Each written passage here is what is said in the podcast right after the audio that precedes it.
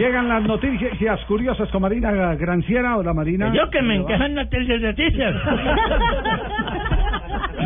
Edúquenme.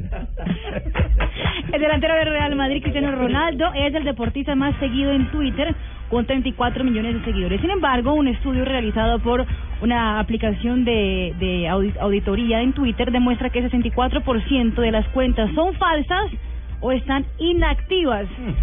Aproximadamente unos 21 millones de personas que siguen a Cristiano Ronaldo no son reales.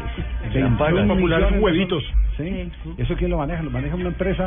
Sí, lo que pasa es que entre gente. más seguidores tengas vas a tener más prestigio, entonces... Más prestigio y factura más. Sí, Más facturas platica. más, exactamente. Y a veces pagan por seguidores también. Claro. Factura más. Entonces ahí es donde meten los embuchados. Claro, se acuerda de nuestro amigo JJ. No, pero ya hay, ya hay sistema. Sí, sí. No, pero ya hay sistema. Ya saben eh, cuáles son los reales y cuáles no son los ¿Cuáles reales. no Y de acuerdo a los eh, reales son los que facturan.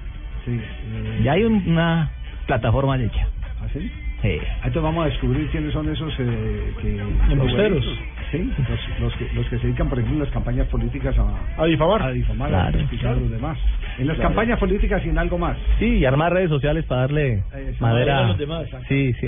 Y otra polémica de los con... seguidores, lo, lo que se sigue es el, el nivel de impacto que tiene la, la red social. Cuando uno tuitea algo, eh, los retweets o las respuestas de la gente, eso es lo que vale para las eh, consultoras.